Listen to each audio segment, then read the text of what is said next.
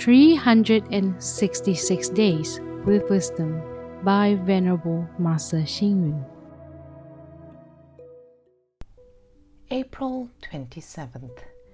Acting in self interest only is the act of a villain. Acting in the interest of self first before others is the act of a mundane person. Acting in the interest of others first before oneself is the act of a virtuous person. Acting in the interest of others without self interest is the conduct of a bodhisattva.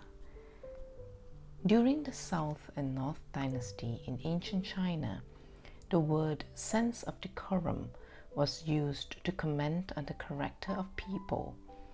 Later, these words were used to discuss a person's spirituality and characteristics.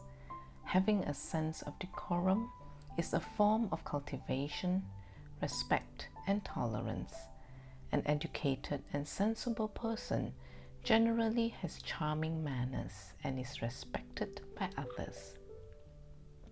Mr. Xie Changting said it very well. Democracy has three measures. It should have a system, it should also have tolerance, and more importantly, it should have decorum. In any American presidential election, the first thing the losing candidate did was to congratulate the winner, showing his sense of decorum.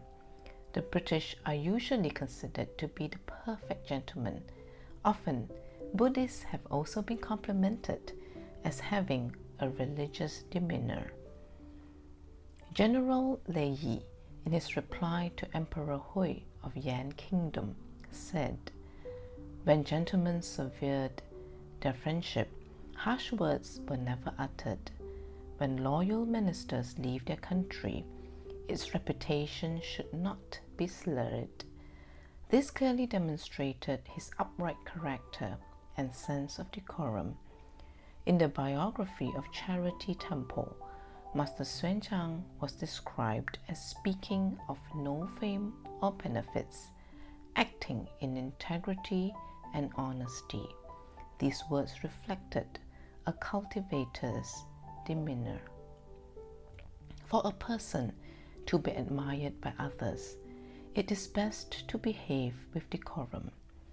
During the famous Three Kingdoms period, Zhou Yu was a person with no grace. He could not tolerate Zhuge Liang and had sighed.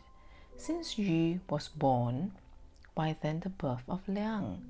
In particular, there was the story of Zhou Yu and Liu Bei, telling that Zhou Yu thought he had a brilliant scheme to settle the world and lost both his wife and the battle in the end.